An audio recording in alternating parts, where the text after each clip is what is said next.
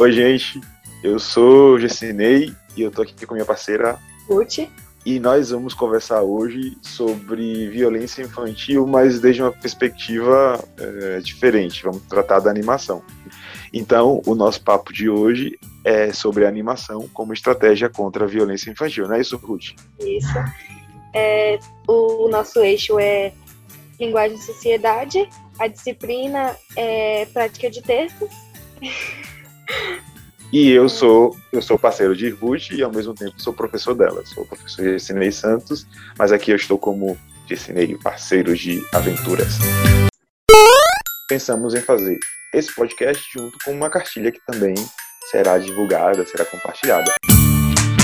Ruth, você conversou comigo e tem aqui algumas questões que você trouxe. Você quer falar sobre elas?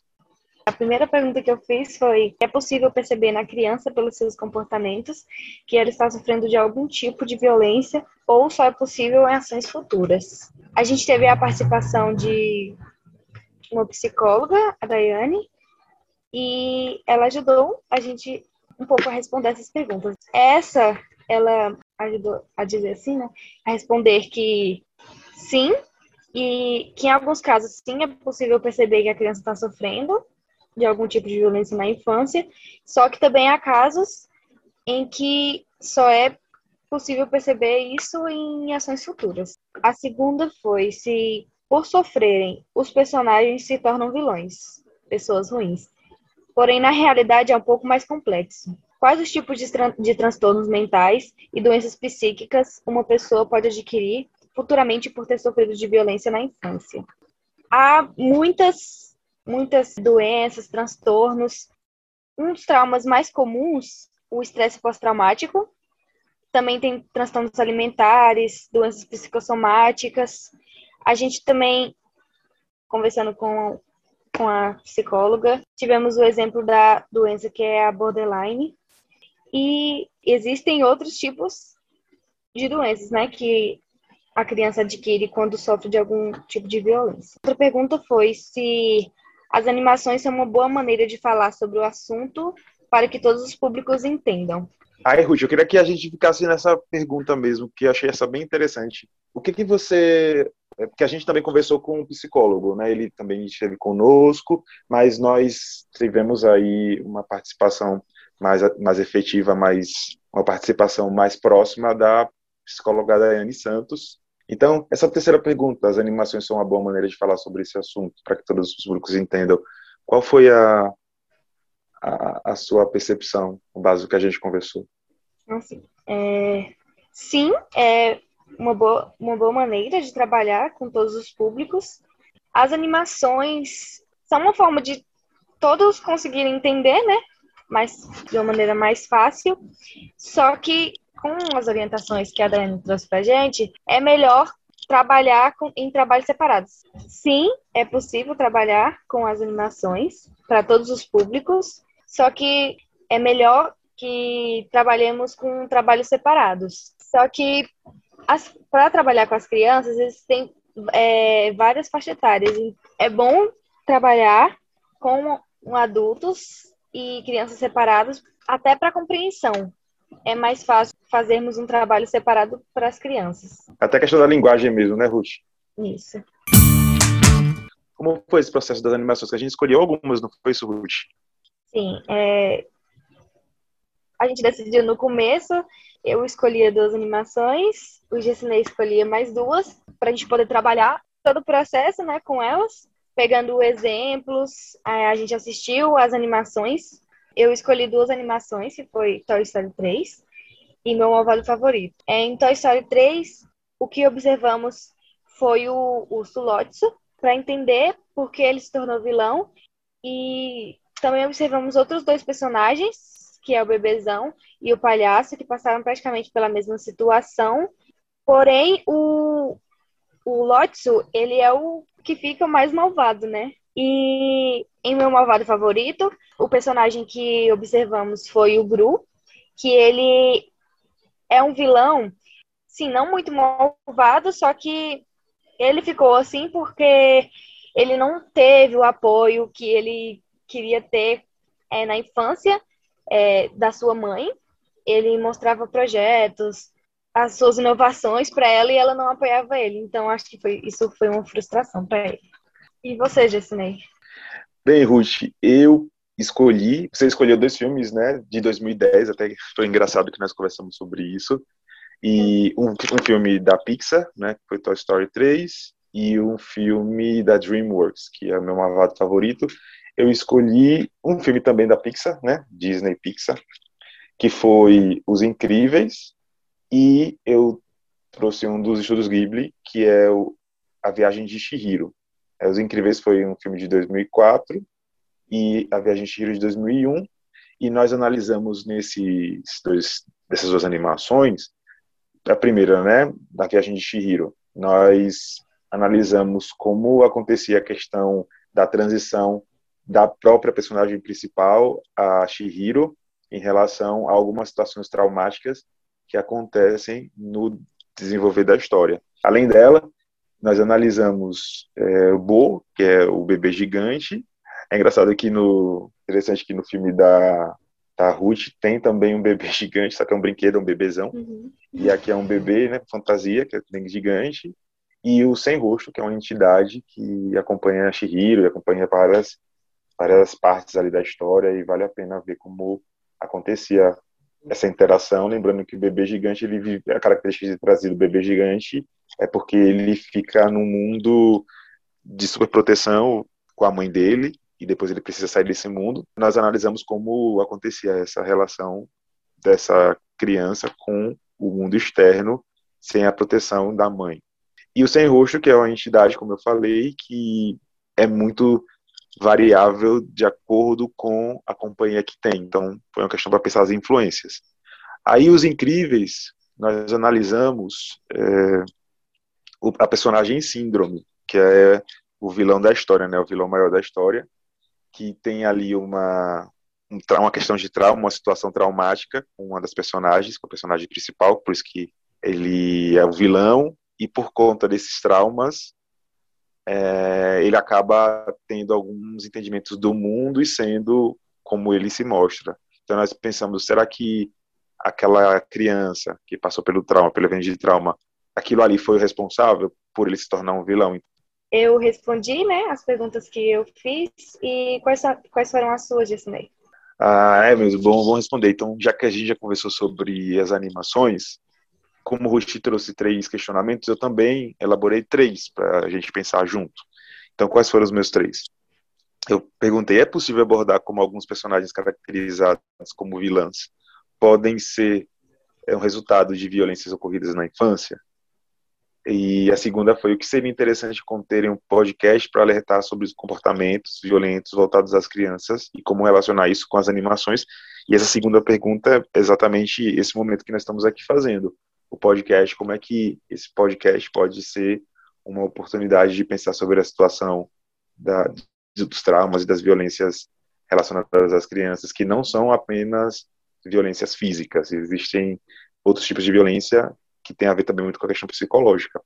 E, por fim, eu perguntei, é possível fazer um material, cartilha, no caso, né, que seria uma cartilha, que possa ser lido por crianças e adultos, ou seria melhor fazer versões separadas, que foi mais ou menos o que Ruth já trouxe quando ela respondeu as questões dela, que é a ideia que nós, depois de conversar né, com a psicóloga, psicóloga Daiane Santos, que inclusive é, orientou, né, seria interessante pensar a questão da linguagem, a questão do modo como essa cartilha ela se apresentaria para os públicos, mas que ela, ela tivesse, esse documento, uma linha é, é, comum para poder conscientizar e também estimular as crianças a conscientizar as pessoas mais velhas, também um pouco as crianças, e estimular as crianças a entenderem alguns processos de violência e falar né, sobre eles, enfim, é, denunciar para um adulto, para que esse adulto ele denuncie para faça alguma coisa e denuncie, claro, também para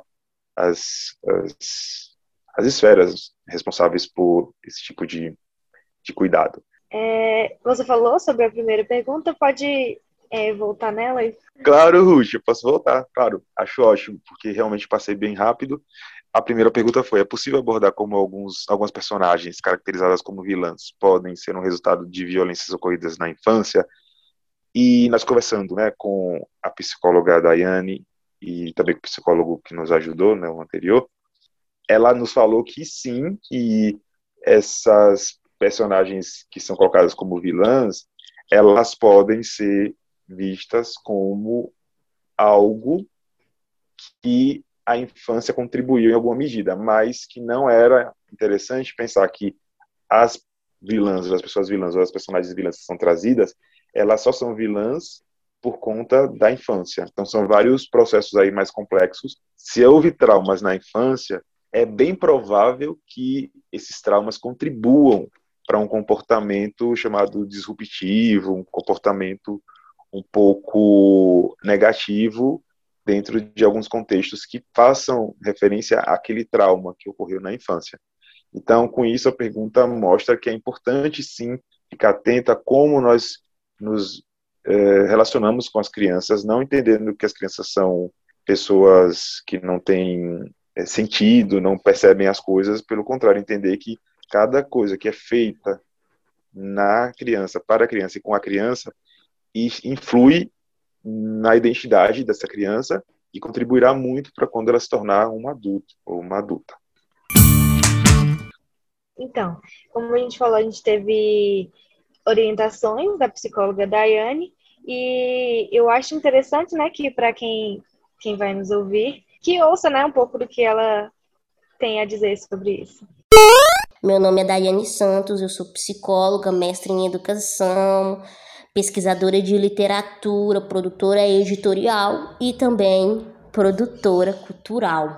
Eu estou muito feliz em estar aqui hoje. Quero agradecer pelo convite e espero poder, de alguma maneira, contribuir de forma significativa para a discussão de hoje. Sobre a primeira pergunta. Sim, eu acredito que as animações podem ser utilizadas e apresentadas como ferramentas e instrumentos pedagógicos já que é uma linguagem criada especificamente para dialogar pela criança e também é uma linguagem compreendida pelos adultos. Penso que é interessante utilizar todos os recursos disponíveis para promover espaços de conhecimento e orientação. Todavia, é necessário salientar a necessidade de materiais como cartilhas, animações, livros, livros que sejam criados com a finalidade específica de abordar o tema da violência infantil de forma preventiva para crianças, responsáveis legais e educadores. Então, o que eu quero dizer aqui é: as animações não podem descartar a criação de materiais institucionais criados por profissionais que lidam diretamente com essas questões Sobre a segunda questão trazida, eu acredito sim que é possível trabalhar esse tema a partir das animações, mas eu acho que a gente precisa se ater à necessidade de não criar estigmas. Uma vez que nem toda relação ou correlação significa uma causalidade. No desenho, a gente pode ter sim um determinado vilão é, criado por algo que viveu na infância. Mas a gente entende que crianças que foram expostas à violência infantil pode vir a desenvolver transtornos psicológicos advindo do intenso sofrimento vivido, mas isso não torna essa pessoa uma vilã, mas sim um adulto que precisa de atenção, de cuidado, de profissionais de saúde, de uma rede de apoio e etc e tal. Porque essa abordagem do vilão, eu, muitas das vezes, vem carregada, né, de uma série é, de estigmas, muitas das vezes moralizantes. E não é dessa maneira que a gente compreende esse tema e essa questão. Nossa, Ruth, muito importante o que a psicóloga trouxe, né? Ela falou sobre vários pontos aqui que foram trazidos é, por nós nesse momento e, de fato, falou sobre a importância de não ter uma perspectiva é, vamos dizer, limitada em relação à criança. Lembrar que o trabalho é importante, o trabalho de conscientização é importante, mas também esse acompanhamento e a percepção de como essa construção de identidade está se dando desde a infância, porque as crianças, elas mesmo tendo autonomia, ainda são mais vulneráveis né, em relação aos adultos. O que, que você achou da fala da, da Daiane? Então, eu achei muito importante, né, tudo que ela falou. É bom ter as orientações de uma pessoa que é que estuda, né, isso, os comportamentos, estuda a mente, né? E acredito que foi tudo que ela falou foi importante. Ah, legal, Ruth. Então, acho que com isso a gente pode é, se despedir de quem nos ouve, lembrando que essa atividade, esse podcast, ele é resultado da disciplina Prática de Textos da Universidade de Brasília do semestre 2020. Quem nos ouve do futuro, nosso ano é 2021, é o ano é, em que esse podcast está sendo gravado, e agradecer a psicóloga Daiane Santos que nos ajudou nesse processo, porque nós pensamos em fazer essa discussão, mas achamos muito interessante ouvir a voz de quem trabalha com esse assunto. E a psicóloga Daiane Santos, ela trabalha com infância, ela tem um trabalho muito interessante sobre é, infância e interseccionalidade, educação, e com a, na obra da Conceição Evaristo. Ela é da Universidade Federal do Mato Grosso e ela também deixou um recadinho aí para quem quiser entrar em contato. Vocês podem me encontrar no meu e-mail psi.daianesantos.gmail.com e é isso. Para finalizar, Ruth, é, no começo do podcast nós falamos sobre a produção também de um, um texto, né, um material. O que você poderia dizer um pouco sobre o que será disponibilizado junto com esse podcast?